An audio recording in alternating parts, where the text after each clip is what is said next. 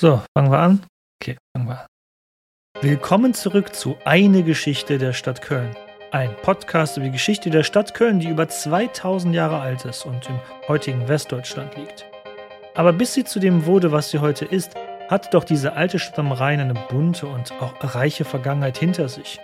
Daher könnte man sie auch provokativ gesehen als Mikrokosmos der europäischen Geschichte betrachten. In diesem Podcast könnt ihr der Stadt am Rhein beim Wachsen zuhören.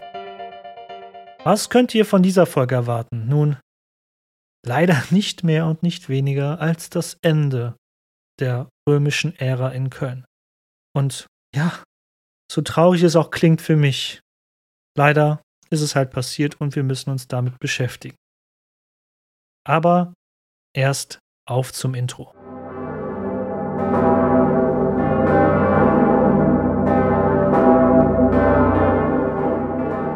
In der letzten Folge sind wir ins Reich der Legenden abgetaucht. Wir haben das Leben und Sterben der heiligen Ursula behandelt, die später im Mittelalter eine große Verehrung in ganz Europa fand.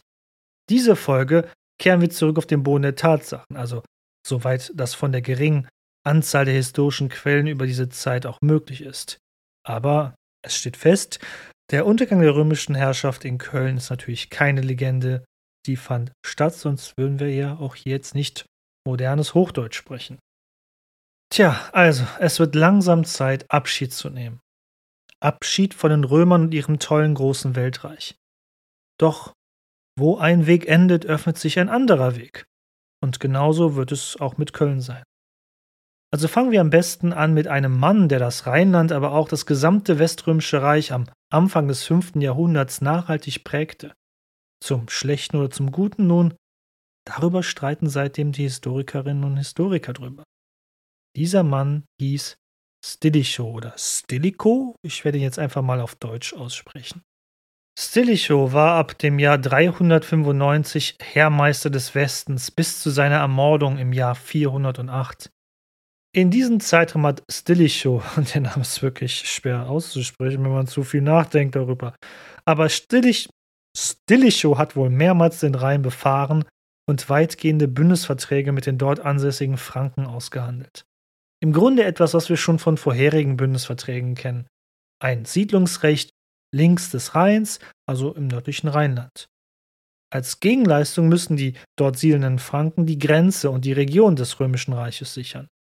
Dies führt später dazu, dass die Region selbst nach dem Untergang Roms in dieser Region nicht politisch in sich zusammenbricht. Denn lokal war eine politische und militärische Ordnungsmacht ja weiterhin vorhanden und intakt geblieben in Form der dort lebenden Franken. Diese Bündnisverträge müssen gut gewesen sein, denn die Franken halten diese Verträge gegenüber den Römern ein. Bis zum Ende der römischen Zahlungen spätestens um das Jahr 450. Aber dazu kommen wir natürlich noch später. Gut war Stilicho fürs Rheinland meiner persönlichen Meinung nach dennoch nicht so ganz. Ganz und gar nicht, denn im Jahr 401 zog er die komplette römische Armee vom Rhein ab. Es gab andere Fronten im noch großen römischen Reich, die die Soldaten wohl dringender brauchten, nach seiner Ansicht jedenfalls. Und von da an waren es eigentlich die germanischen Franken, die allein für die militärische Sicherung der Region um Köln und dem Rheinland sogar ganz Nordostgallien an sich zuständig waren. Aber wie gesagt, man sehe und staune, die fränkischen Adligen leisteten treue Dienste und sahen sich weiterhin als römisch Untergebene des Imperiums. Auch die römische Rheinflotte bei Köln wurde ebenfalls abgezogen. Sie wurde in Nordafrika gebraucht. Nordafrika ist auch heutzutage sehr weit weg. Man muss mit seinem Schiff ja quasi um ganz Westeuropa herumsegeln, bis man die Straße von Gibraltar, also damals die Säulen des Herakles, erreicht, um dann ins Mittelmeer und dann nach Nordafrika zu gelangen. Die römische Grenzarmee am Rhein sowie die römische Rheinflotte Sie sollten niemals zurückkehren. Sicherlich der gute Heermeister Stilicho hatte eben das gesamte römische Reich im Blick gehabt und die Bedrohung Italiens durch die Westgoten war natürlich ein Grund, die Randprovinzen zu vernachlässigen und damit traf dies natürlich auch unser Köln.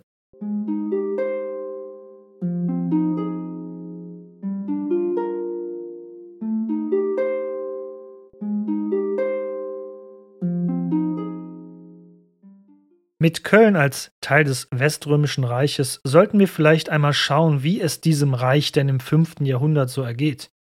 Also ein kleiner Schnelldurchlauf von, wo wir zwei Folgen zuvor stehen geblieben sind. Die Westgoten, wir hatten sie ja bereits kurz behandelt einige Folgen zuvor, hatten nicht immer die, sagen wir, beste Beziehung zu den Römern. Um es mal vorsichtig auszudrücken. Deren wechselvolle Beziehung zu beschreiben würde natürlich jeglichen Rahmen hier sprengen, aber hier einfach die Kurzfassung. Die Westgoten wurden nach der schicksalhaften Schlacht bei Adrianopel von 378 wieder römische Verbündete oder Föderaten der Römer. Spätestens seit dem Jahr 382 waren beide Seiten zu einem nicht näher bekannten Übereinkommen gelangt. Zwischen dem Balkan und der Donau, also sowas, was das frühere Gebiet von Jugoslawien darstellt. Auch Jugoslawien gibt es ja übrigens gar nicht mehr. Ups, aber wie gesagt, auf dem ehemaligen Gebiet von Jugoslawien ungefähr. Sollten die Westgoten als Föderaten Roms die römische Grenze sichern. Doch dieses Gebiet, der Balkan, ist jetzt nicht der idealste Ort zum Siedeln. Nicht, dass es da nicht schön wäre oder lebenswert. Um Gottes Willen, versteht mich nicht falsch. Es, da kann man super Urlaub machen. Aber damals, nun, wer etwas über die Geschichte Europas weiß, der weiß, dass der Balkan schon jeher die Autobahn für Invasionsarmeen aus dem Osten nach Europa hin nach Westen gewesen ist. Und das sollten die Westgoten bald auch erfahren denn ab dem Jahr 391 drangen die Hunnen plündernd über die Donau ins Römische Reich. Die Westgoten sahen sich nicht in der Lage, den Ansturm standzuhalten. Wieder einmal, zum gefühlt hundertsten Male, mussten die Westgoten fliehen und sich eine neue Heimat suchen. Im Jahr 395 starb dann darüber hinaus auch der römische Kaiser Theodosius, der mit dem Westgoten ja diesen Deal ausgehandelt hatte. Damit war für die Westgoten die Sache klar, deren Rechtsauffassung sich so gestaltete. Verträge machte man mit Menschen, nicht mit Rechtssubjekten wie beispielsweise der Stadt Köln oder der Bundesrepublik Deutschland. Nein, man macht Geschäfte mit Merkel oder mit Frau Reker. Und wenn diese eben nicht mehr im Amt sind oder nicht mehr leben, sind diese Verträge nichtig. Also starb einer der beiden Vertragspartner, nun dann war der Vertrag eben nicht mehr gültig. Mit den Hunnen im Nacken und dem Ende des Vertrages mit Rom zogen die Westgoten und ihrem Anführer Alarich weiter und suchten eine neue und vor allem sichere Heimat. Und wie sie weiterzogen. Es gab einige Zwischenstationen in Griechenland, an der Adriaküste und dann letztendlich in Italien, direkt vor der Stadt Rom selbst, ab dem Jahr 408. Und dann zwei Jahre später, im Jahr 410, passierte dann etwas, was keiner für möglich gehalten hatte.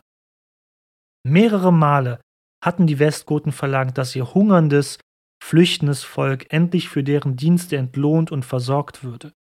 Also von den Römern.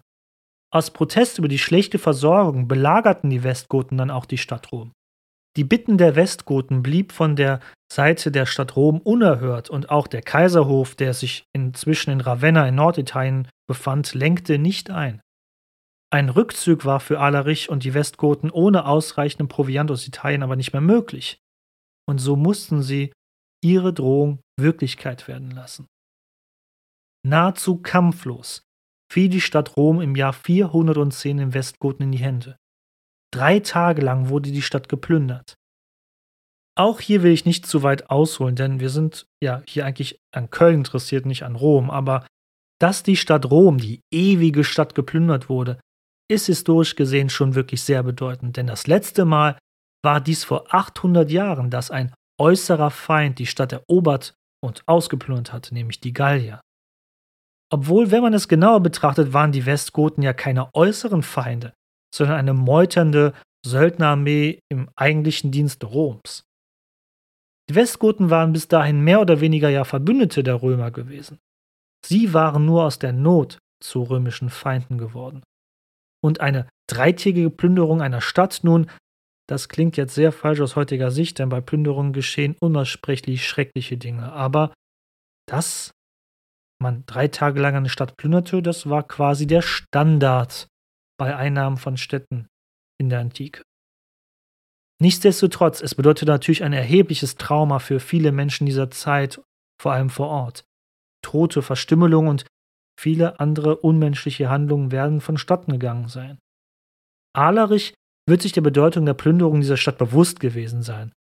Rom also, die Stadt Rom, war seit fast einem Jahrhundert gar nicht mehr der Sitz des Reiches gewesen, aber moralisch war die Plünderung natürlich ein Schock, der die gesamte spätantike Welt erschütterte und die Schwäche des weströmischen Reichsteils offenbarte. Aber auch nach der Plünderung Roms fiel den Westgoten auf, hier gab es einfach nicht genug für die Versorgung der eigenen Leute. So war ja Rom selber auf große Getreideimporte aus dem Mittelmeerraum angewiesen. So zogen die Westgoten noch im Jahr 410 weiter und ließen sich dann im Südwesten Galliens nahe der heutigen Stadt Toulouse nieder und gründeten dort ihr eigenes westgotisches Reich. Dieses hatten sie natürlich nach und nach der römischen Zentralmacht weggenommen. Die Westgoten werden uns im Laufe des Podcasts vielleicht nochmal begegnen. Ich weiß es eigentlich gar nicht mehr so genau, aber vielleicht in der fränkischen Zeit dann. Sorry für diesen kleinen Ausflug natürlich, aber vielleicht könnt ihr euch denken, warum Rom die Rheingrenze und Köln nicht mehr ganz so oben auf der Prioritätenliste hatte, wenn die Stadt Rom selber schon geplündert und angegriffen wird.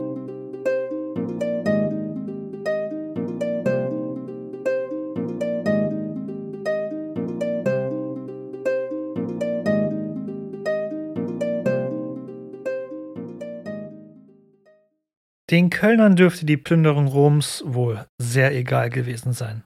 Denn am Rhein gab es eigene Probleme zur gleichen Zeit. Zum Ende des Jahres 406 wurde es im Rheinland kalt. Ziemlich kalt. So kalt, dass der Rhein an vielen Stellen gefror. Da der Rhein erst im 19. Jahrhundert begradigt wurde, war die Fließgeschwindigkeit des großen Flusses noch weitaus niedriger als heutzutage. Auf diese Weise fror er auch schneller zu als heutzutage. Ich glaube, das letzte Mal war 1963 und das auch nur, weil vier Monate lang es durchgehend Frost gegeben hatte. Und jetzt mal ganz realistisch geschätzt, ich glaube, wir werden einen zugefrorenen Rhein nicht mehr erleben. Aber okay, ich sollte nicht wieder abschweifen, Verzeihung.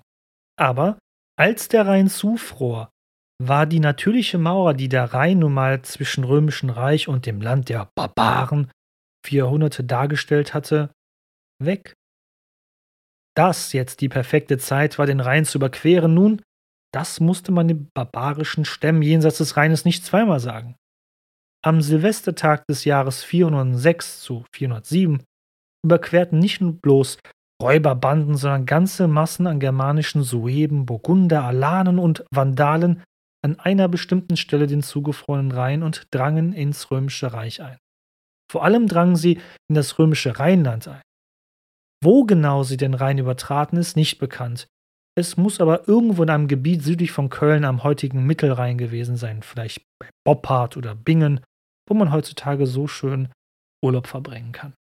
Die Franken, die in römischen Diensten standen, taten ihr Bestes, die Eindringlinge zurückzuschlagen, aber gegen diese konzentrierte Übermacht konnten sie nichts ausrichten. Warum hatten sich diese germanischen Verbände aufgemacht? Nun auch hier kann man nur mutmaßen. War es eine Hungersnot, Überbevölkerung, die Angst vor den Hunnen und dem Wunsch, ins angeblich sichere römische Reich zu flüchten oder vielleicht eine Kombination aus allem oder mehreren Aspekten? Wie so oft erwähnt, es ist halt eine Zeit, in der wir kaum oder unvollständig schriftliche Quellen und Überlieferungen haben. Ein zerfallendes Weltreich hat eben nicht die Angewohnheit, besonders gründlich bei der Erstellung und Archivierung von Ereignissen zu sein. Es geschah nun etwas, was die Römer nicht für möglich gehalten hatten. Das Barbaren plündern und brandschatzen, nun gut, das war man ja jetzt zur Genüge seit ein paar Jahrhunderten gewohnt. Dass sie aber nun sich dauerhaft in römisches Gebiet niederließen und ihre eigenen Reiche gründeten wie auch vorhin die Westgoten, das war neu. In der Vorstellung der Römer, der Zivilisation schlechthin, konnten doch diese barbarischen Germanen so etwas doch gar nicht. Die prügeln sich doch nur zwischen jedem Dorf wie rivalisierende Hooligan-Banden. Die können doch gar keine großen Reiche gründen. Doch genau das geschah. Aber Moment könnte einer von euch sagen, viele Franken siedeln doch bereits im römischen Rheinland. Stimmt, sie leisten militärische Dienste und sind für die Sicherheit der Region zuständig, aber diese Franken unterliegen weiterhin treu der römischen Administration der jeweiligen römischen Provinz. In Niedergermanien unterstanden die Franken natürlich den römischen Offizieren in Köln. Die Führungsposten in der zivilen Verwaltung wurden weiterhin von Galloromanen, also romanisierten Menschen aus der Provinzbevölkerung, besetzt. Für Köln hatte diese Entwicklung der Silvesternacht weitgehende Folgen. Germanische Stämme wie die Burgunder oder Alemannen errichteten entlang des Rheins ihr jeweils eigenes Herrschaftsgebiet. Jeder schnitt sich ein Kuchenstück aus dem Kuchen heraus, der einst das römische Reich darstellte. Genau aus dieser Zeit der germanischen Kleinreiche, die sich am Rhein bildeten, ist natürlich auch die spätere Nibelungensage hervorgegangen mit den Burgundern am Rhein, vor allem in Worms und Umgebung. Andere Gebiete in Gallien, die weiterhin unter römischer Führung blieben, setzten sich nach und nach von der Zentralmacht in Italien ab. Lokale römische Eliten übernahmen hierbei die Führung.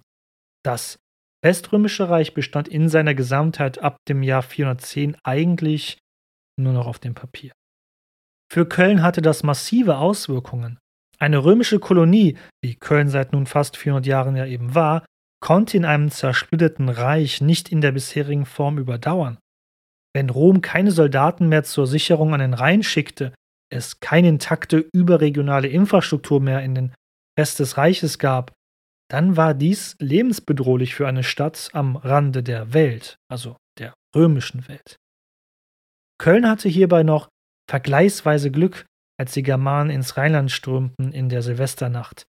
Die Hauptstadt der römischen Provinz Obergermanien, Mainz, die schon mehrfach in diesem Podcast erwähnt wurde, wurde aber im Zuge dieser Rheinüberquerung am Silvestertag 406 erobert und geplündert. Große Teile der Bevölkerung wurden dabei ermordet. Ebenso geht es anderen Städten am Rhein wie in den heutigen Städten Worms, Straßburg oder Speyer. Selbst die tiefer in Gallien liegende Stadt Reims, wenn ich es richtig ausspreche, lag in dieser Zeit in Trümmern. Sicherlich wurden Boten zum römischen Heermeister Stilicho in Italien gesandt, aber er hatte keine Kapazitäten zur Verfügung, den Rhein oder Gallien zu sichern. Er hatte ja mit den Westgoten in Italien zu kämpfen. Eine Ironie der Geschichte hierbei, Stilicho, und das habe ich ja bisher noch gar nicht erwähnt, war selbst ein Vandale, damit Abkömmling eines jener Barbarenstämme, die das Reich zu diesem Zeitpunkt plünderten und überfielen, welches er de facto als Heermeister seit 395 selbst beherrschte. Ihr seht, die Dinge sind in dieser Zeit wirklich sehr kompliziert. Nur kurze Zeit später, nach der Rheinüberquerung in der Silvesternacht, wurde Stilicho durch eine römische Intrige im Jahr 408 ermordet.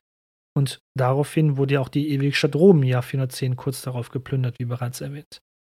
Für die christianisierten Römer muss diese Zeit wahrhaft wie das Ende der Welt vorgekommen sein. Ganz so, wie es die Offenbarung in der Bibel verlauten lässt. Und was tat Rom, also das römische Reich? Nun, selbst die Auflösung der germanisch-gallischen Provinzen Britannien war ja sowieso schon völlig verloren gegangen, sorgten in der ersten Hälfte des 5. Jahrhunderts für keinen wirklichen Sinneswandel am römischen Kaiserhof in Ravenna. Man machte lieber weiterhin interne Bürgerkriege untereinander aus. Und die germanischen Reiche am Rhein, die sich nach ihrem Rheinübergang eigentlich offiziell als römische Föderaten anheuern ließen, machten fleißig dabei mit. Wie zwischen den Jahren 411 bis 413, als Alanen und Burgunder die große Teile des Rheins beherrschten in Süddeutschland, einem lokalen ortsansässigen Römer namens Iovinus halfen, sich zum Gegenkaiser auszurufen. Der Historiker Werner Eck geht aufgrund der geografischen Nähe davon aus, dass auch Köln mit großer Wahrscheinlichkeit unter der Herrschaft dieses von Germanen gestützten Gegenkaisers stand, also diesem Iovinus. Auch wenn die Stadt nie von Alanen und Burgunden erobert wurde. Aber die dortige Verwaltung in Köln hatte wohl eingesehen, sich lieber auf die lokalen Machthaber in der Region zu verlassen, als auf den weit entfernten Kaiserhof in Ravenna in Italien, also Norditalien. Da ihr ja schon über einige römische Gegenkaiser Bescheid wisst, die am Rhein ausgerufen wurden, könnt ihr euch ja sicher denken, wie es diesem Kandidaten erging. Der Iovinus wurde im Jahr 413 auf Bestreben des weströmischen Kaisers Honorius ermordet. Für solche Bürgerkriege wurden sicherlich die allerletzten römischen Truppen aus den Provinzen des Reiches abgezogen. Im noch römisch kontrollierten Rheinland verblieben damit mehr und mehr die germanischen Truppen, vor allem die Franken, als einzige Ordnungs- und Sicherheitskraft. Nach der Ermordung des Gegenkaisers Iovinus ist Köln damit wohl wieder Teil des Römischen Reiches geworden. Aber, aber war es das wirklich? Inmitten barbarischer Kleinkönigreiche und Herrschaftsgebiete ist Köln wohl vielmehr eine kleine, noch römische Insel inmitten eines riesigen, Anführungszeichen, barbarischen Ozeans. Wie die Stadt Köln dieser Zeit ausgesehen haben mag, puh, das ist wirklich schwer zu sagen. Hat es weiterhin einen römischen Stadtrat gegeben? Waren es immer noch reiche Familien aus den galloromanischen Schichten, die die Geschicke der Stadt leiteten? Zumindest dürfte es nicht mehr so gewesen sein, dass die Kölner Elite jenseits der Stadtmauer noch Macht ausübte, wie es zu den Glanzzeiten der römischen Kolonie Köln gewesen war. Das Umland Kölns war entweder verwüstet oder in fränkischer Hand oder im Besitz anderer germanischer Stämme. Es gibt lediglich einige kleine Rückschlüsse über den Zustand der Stadt in dieser Zeit. Archäologische Ausgrabungen auf dem Heumarkt, einem großen zentralen Platz in der heutigen südlichen Innenstadt, zeigen, dass es immer noch reges Leben in der Stadt gab. Aber sicherlich wird die Stadt einige enorme Umbrüche erlebt haben. Selbst innerhalb der Stadt wird man auf Flächen, die seit der Plünderung Kölns des Jahres 355 brach lagen, wohl Landwirtschaft betrieben haben, um die Versorgung der Stadt sicherzustellen und nicht um auf Importe weiterhin angewiesen zu sein, denn selbst das Umland Kölns war ja gefährlich in diesen Tagen, also machte es wenig Sinn, einen Acker anzulegen außerhalb der Stadtmauern. Wir müssen auch mit einem schleichenden, aber stetigen Niedergang der römischen Infrastruktur rechnen. Zwar wurde die Hohe Straße, die Nord-Süd-Hauptstraße des römischen Kölns, weiterhin ausgebessert. Der große Abwasserkanal, der am Prätorium, dem Statthalterpalast entlang lief, funktionierte vielleicht auch noch gerade so, aber sicherlich wurde die ein oder andere Therme von einem Badehaus in ein Wohnhaus umgewandelt. Einfach weil man nicht mehr die Wasserleitung dafür hatte. Bekannt ist aus anderen Regionen auch, dass aus den eingelassenen Wasserbecken in den Thermen Wohnraum entstand und einfach ein Dach darüber gebaut wurde, während drumherum das Gebäude, in dem sich die Wasserbecken befanden, mehr und mehr zerfiel. Wer vielleicht letztens das ja, im letzten Jahr erschienene Computerspiel Assassin's Creed im England des Frühmittelalters gespielt hat, und nein, das ist keine Werbung, aber Ubisoft ruft mich an, wenn du möchtest, kann eine solche Umwandlung einer römischen Therme in der Spielwelt entdecken von einem Badebecken in ein frühmittelalterliches hölzernes Wohnhaus. Wir sollten jedoch bei all diesem Niedergangsgeschwafel, der scheinbar den Geist dieser Folge darstellt, nicht vergessen. Trotz aller Bedrohungen und Krisen. Das spätantike Köln war weiterhin eine große, bedeutende urbane Struktur in diesem Teil Europas. Zur goldenen Zeit des römischen Kölns zwischen den Jahren 100 bis 250, der wir ganze zwei Folgen diesem Podcast gewidmet haben, lebten wohl um die 15.000 bis 20.000 Menschen hier. Mit einigen Ausnahmen war dies bis weit ins 17. Jahrhundert eine hohe Zahl an Einwohnern für eine urbane Struktur wie einer Stadt. Erst danach wurden durch Industrialisierung und so weiter Städte in Fläche und Einwohner signifikant größer. Nun, jetzt im 5. Jahrhundert werden hier wohl kaum noch so viele Menschen gewohnt haben. Kriege, Seuchen und der Wegzug von römischen Truppen und Eliten werden ihren Teil zu einem nicht geringen Bevölkerungsrückgang beigetragen haben. Aber viele werden auch einfach geblieben sein, weil sie einfach nicht wegziehen konnten. Und auch in Zeiten von großen Krisen. Menschen organisieren sich, wenn sie in großer Zahl zusammenleben. Es wird also in der Stadt eine leider nicht näher definierbare Organisationsstruktur in Köln dieser Zeit gegeben haben müssen. Der Rückgang der römischen Macht machte sich im Laufe des 5. Jahrhunderts in Köln immer mehr bemerkbar. Ab dem Jahr 401 gingen die römischen Truppen. Dann kamen keine römischen Geldmünzen mehr. Beamte vom Kaiserhof kamen auch immer weniger nach Köln, um nach dem Rechten zu sehen, bis dann irgendwann gar keiner mehr kam. Und gleiches galt wohl für eine längere Zeit auch für Händler aus Italien oder dem östlichen Mittelmeerraum. Da kam einfach niemand mehr. Ihr müsst es euch also so vorstellen, was das Ende der römischen Ära in Köln angeht. Es ist nicht so wie bei später Konstantinopel, was im Sturm erobert wird von Osmanen, sondern es ist anders. Es ist nicht so, dass Köln und die Umgebung im Sturm von fränkischen Truppen erobert wurden und Rom mit wehenden Fahnen am Rhein entlang unterging einer letzten Schlacht, die Herr der Ringe würdig wäre. Nein, fränkische Verbände und Siedler hatte es ja schon seit längerer Zeit im Rheinland gegeben. Sie waren dort nach und nach als Verbündete der Römer ja angesiedelt worden, quasi als private Sicherheitsfirma in römischen Diensten.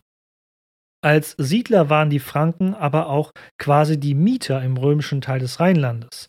Der Vermieter war daher logischerweise das römische Reich gewesen.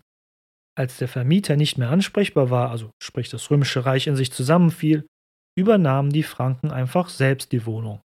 Das war ja auch nicht so schwer.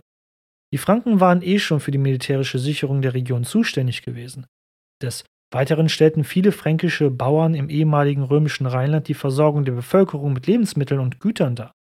Die Galloromanen blieben weit bis zu ihrer Verschmelzung über die kommenden Jahre und gar einigen Jahrhunderten mit den Franken die administrative, zivile Elite in den Städten oder auch in der christlichen Kirche. Die Kirchen sollten sogar sehr wichtig für diesen Übergangsprozess werden, aber über das sprechen wir am besten in einer anderen Folge ausführlicher zu. Die Franken beherrschten als militärische Herrschaftselite eine Bevölkerung, die in großen Teilen christlich war. Die Franken selbst waren aber weiterhin in großer Zahl Heiden. Wir müssen übrigens gar nicht davon ausgehen, dass sich die Franken wie Eroberer und die alte galloromanische Bevölkerung als Unterdrückte fühlten in dieser Zeit des Umbruchs. Vielmehr gingen fränkische und galloromanische Eliten wohl ein Zweckbündnis ein. Die Franken waren ja am Wissen der Galloroman interessiert. Die galloromanische Elite auf der anderen Seite dürfte ihrerseits nicht vergessen haben, dass der römische Kaiserhof sie nun zu lange und zu oft im Stich gelassen hatte. Die Franken wiederum waren zwar Barbaren, aber immerhin konnte man auf deren Krieger zählen hier in der Region. Über die Jahrzehnte und letztendlich die Jahrhunderte verschmolzen dann fränkische, die germanische und galloromanische Institutionen Gebräuche und auch letztlich die Bevölkerung selbst zu dem, was sich in ganz, ganz langer Hinsicht zu dem mittelalterlichen Deutschen entwickeln sollte.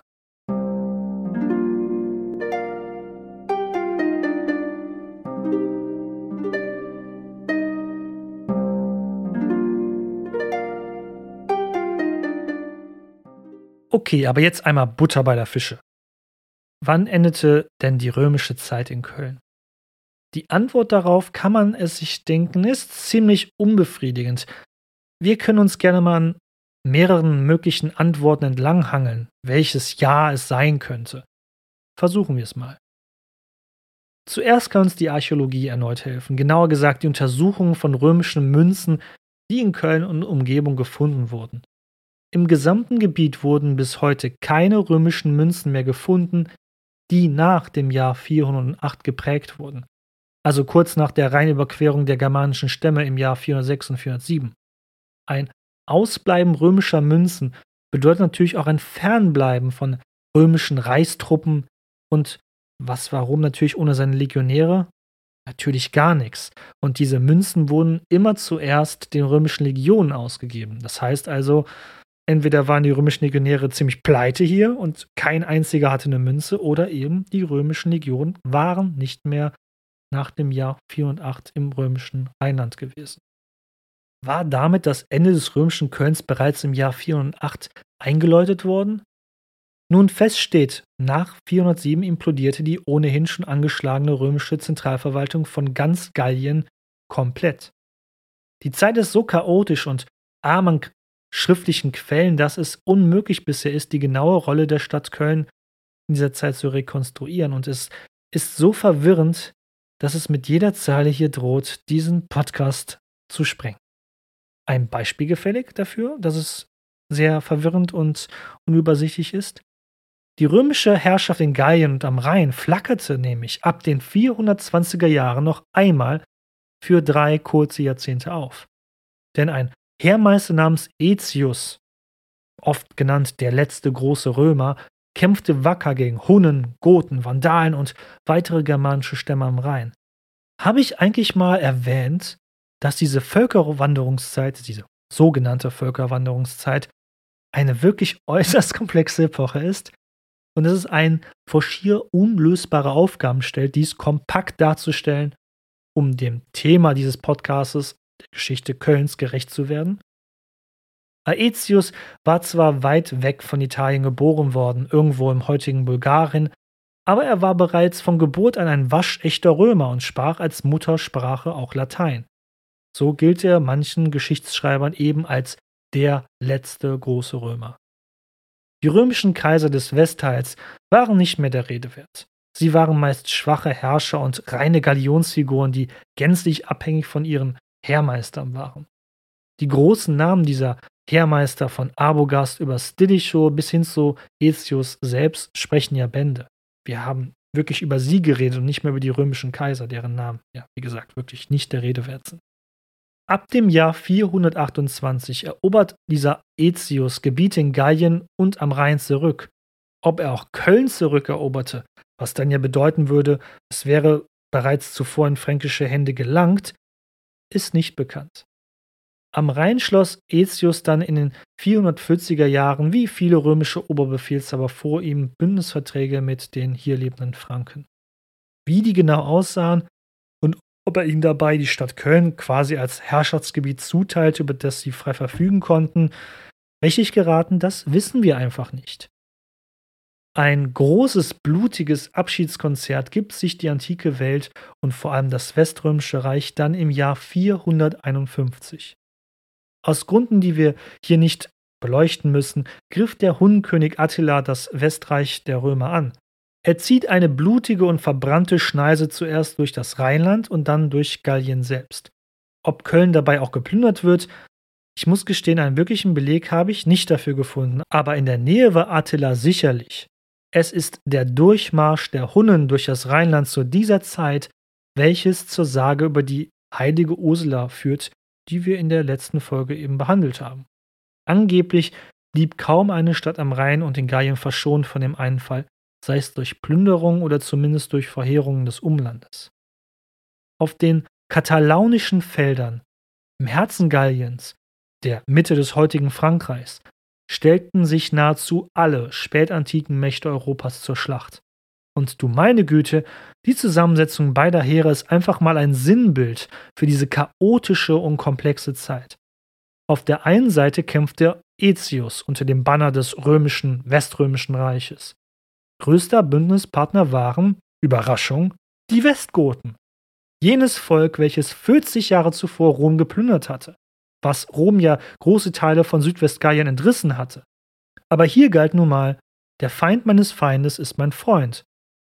Auf der anderen Seite stand natürlich Attila mit seinen Hunden und ich sagte doch, es ist kompliziert mit den Ostgoten. Also auf beiden Seiten standen sich gotische Verbände gegenüber. Aber nicht nur das, auch bei den Franken war dies der gleiche Fall. Die linksrheinischen Franken, also auch die Franken in und um Köln herum, kämpften auf römischer Seite. Die rechtsrheinischen Franken jedoch hatten sich Attila angeschlossen. Burgunder und Alan wiederum, die ihre kleinen Reiche am Rhein hatten, kämpften für Rom, die ja auch den Römern ihr Gebiet eigentlich weggenommen hatten. Es war also eine wahre Vielvölkerschlacht der damaligen Zeit, wobei viele Völker auf beiden Seiten kämpften. Also nochmals, die Frage, kann einer von euch nachvollziehen, dass man an der Epoche der Spätantike und vor allem der sogenannten Völkerwanderungszeit wirklich verzweifeln kann? Lange Geschichte kurz erzählt. Die Schlacht endet quasi in einem Unentschieden. Keine der beiden Seiten kann deutlich gewinnen. Aber Attilas Vormarsch nach Gallien ist damit gestoppt. Die Hunden ziehen sich bald darauf über den Rhein bei Köln zurück. Und kurz darauf verstirbt Attila durch einen Blutsturz, den er sich in einer Hochzeitsnacht zugezogen hatte, durch, ähm, wie machen wir das hier jugendfrei, äh, zu groß über seine, seine Freude über das gerade Erlebte in der Hochzeitsnacht war wohl so groß, dass er daran gestorben ist. Was für ein süßer Tod für einen doch so grausamen Herrscher. Das große Reich der Hunnen bricht ohne Attila, der es durch seine Person allein vermochte, alle hunnischen Stämme und Gruppen zu einen, zusammen. Und so plötzlich, wie sie aus Vorderasien gekommen waren, verschwanden die Hunnen wieder aus Europa und von der Bühne der Weltgeschichte. Dem Aetius erging es leider nicht besser. Der machtlose römische Kaiser in Ravenna glaubte kurz nach der Schlacht, er könne mit der Ermordung seines erfolgreichen Heermeisters mal selber die Macht übernehmen. und das ging furchtbar schief. Kurz darauf verliert auch er, wie Aetius zuvor, sein eigenes Leben. Das Weströmische Reich schrumpft daraufhin auf Italien und ein paar Gebiete auf dem nördlichen Balkan zusammen und 20 Jahre später erlischt es dann vollständig. Das Interessante an der Schlacht auf den katalonischen Feldern ist, es sind hauptsächlich die germanischen Truppen, die den Großteil der Schlacht ausmachen und die Entscheidung herbeiführen, trotz des römischen Oberbefehls auf der einen Seite. Dass die Entscheidungsträger der Schlacht Goten, Alemannen, Franken, Alanen und Burgunder sind, ist eine Vorahnung darauf, wer die wirklich neuen Machthaber in Westeuropa sein werden, sobald das Reich der Römer untergegangen ist.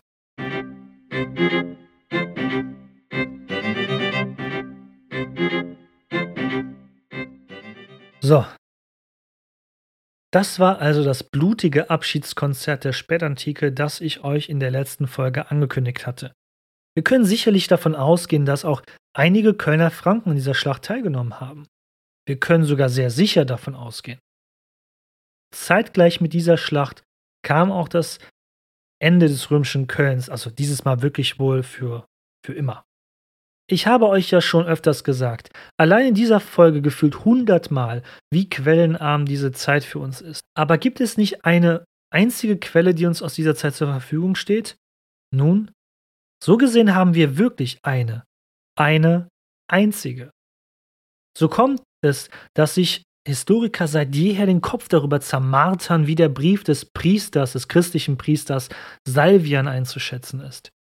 Salvian ist ein Mann, der vielleicht in Köln um das Jahr 400 geboren wurde.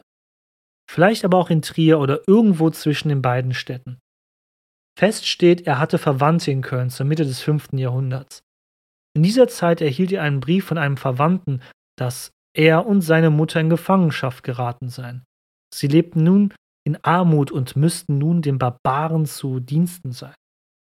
Aufgrund dieser Aussage gehen viele Historiker davon aus, also was in dem Brief da beschrieben wird, dass Köln von den Franken militärisch erobert wurde um das Jahr 450. Denn wie sonst wären die Kölner Verwandten des Salvian in Köln in Gefangenschaft geraten. Salvian selbst schreibt in seiner eigenen Salvian selbst schreibt in seinem eigenen Werk, dass Köln zu seiner Zeit Hossibus plena sei, also voll von Feinden sei.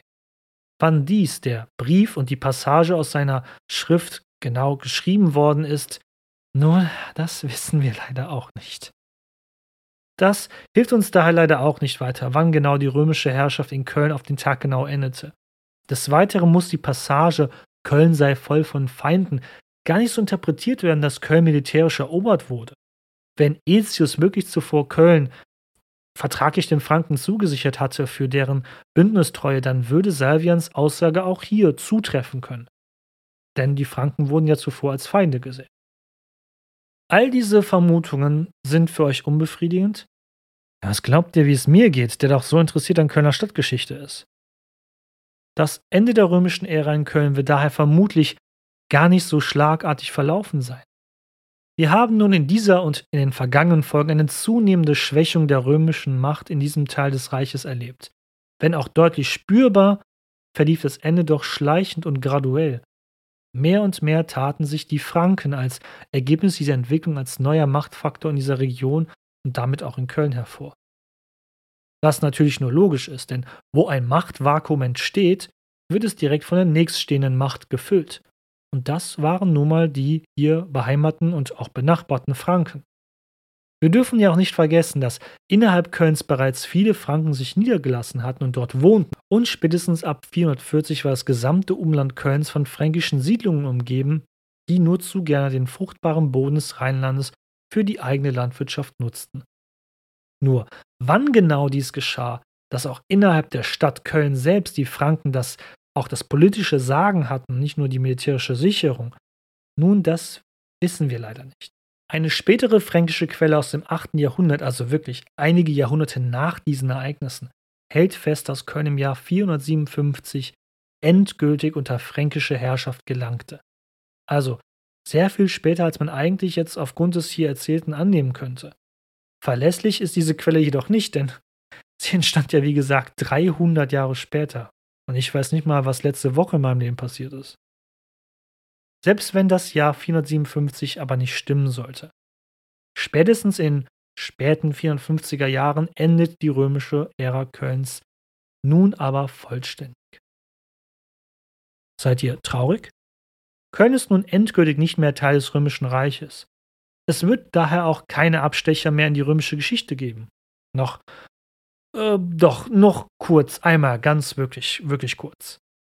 Denn nur einige Jahre später wird der letzte weströmische und minderjährige Kaiser im Jahr 476 zum Abdanken gezwungen.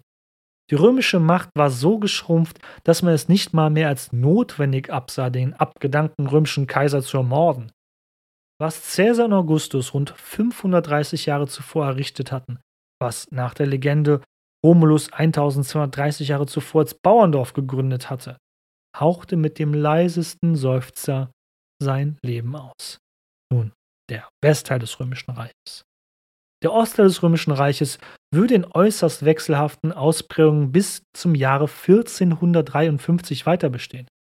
Aber für uns, die hier die Geschichte Kölns hören wollen, ist das unerheblich, obwohl es gibt eine kleine Ausnahme, in der das Oströmische Reich für Köln nochmal sehr wichtig sein wird. Aber dazu kommen wir erst in 500 Jahren zu. Also in der Erzählung hier, nicht in der Veröffentlichungsart des Podcasts.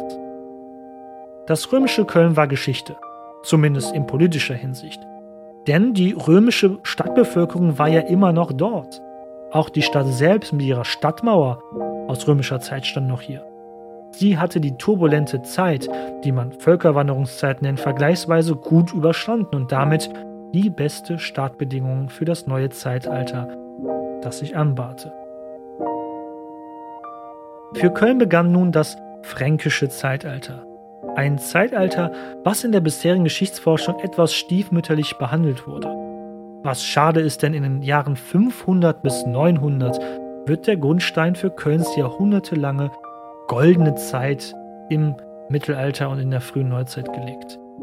Und so merkwürdig es klingt, während solchen Kriege und Katastrophen den gesamten Mittelmeerraum ab dem 6. Jahrhundert heimsuchen und zu massiven Bevölkerungseinbrüchen führen, erlebte Köln so etwas wie eine kleine, sehr kleine Wachstumsphase. Eigentlich doch eine Sensation verglichen mit der damaligen Zeit. Wie es in Köln ausgesehen haben mag, kurz nach der Übernahme der Franken nun, dem widmen wir uns in der übernächsten Folge. Denn die nächste Folge würde ich gerne dazu nutzen, ein kleines Resümee über das römische Köln zu ziehen. Ein weitgehend chronologischer Podcast hindert einen oft daran, über längere Zeiträume zusammenhängende Entwicklungen und Themen zu behandeln. Daher wird die nächste Folge nicht nur ein zusammengefasstes Nachplappern der bisherigen Folgen sein, das wäre auch ein bisschen zu langweilig, nein, sondern auch den ein oder anderen Einblick aufzeigen, der vielleicht bisher zu kurz kam. Und vor allem geben wir einen Ausblick darauf, wie das römische Erbe in Köln weiterlebt, die weitere Entwicklung der Stadt beeinflusst und wie das Römische Reich bis heute in der Stadt und in den Menschen in Köln ein Stück weit weiterlebt. Ich freue mich darauf, euch dann in der nächsten Folge wiederzuhören. Bis dahin vielen Dank fürs Zuhören. Am Ende möchte ich euch noch auf einige Sachen aufmerksam machen. Ich bin noch nicht ganz geübt drin. Ich werde mal versuchen, mir das mal niederzuschreiben, damit ich es schön kurz und knackig habe. Aber ich würde mich freuen, wenn ihr diesen Podcast unterstützen würdet. Wie ihr das tun könnt, Ihr könnt mir auf Social Media folgen, auf Instagram, auf Facebook, auf Twitter, das nutze ich nicht so richtig und sorry, TikTok verstehe ich nicht, auch wenn ich dort einen Account habe, aber vielleicht folgt ihr mir und dort könnt ihr wirklich schöne Hintergrundsachen sehen, auch abseits von diesem Podcast. Ich liebe zum Beispiel es immer damals und heute Bildvergleiche zu machen. Und die sind auch wirklich immer, finde ich, sehr gut gelungen und kommen auch bei den Usern sehr gut an. Also die kriegen eine schöne, enorme Reichweite. Das ist also eine Art, mich zu unterstützen. Einen Podcast zu produzieren benötigt auch ein paar gewisse Mittel, zeitlich, aber auch finanziell. Wer also mich zusätzlich unterstützen möchte, kann dies über Steady tun. Den Link findet ihr in Show Notes. Das müsst ihr absolut nicht tun, um Gottes Willen. Podcasts sollten frei und zugänglich sein. Dieser Podcast wird es auch immer bleiben. Und dass ihr mir eure Zeit, eure Lebenszeit schenkt für mein Hobby, dieses Projekt hier, Dafür danke ich euch wirklich aus ganzem Herzen. Vielen lieben Dank und bis zum nächsten Mal. Maret Jod.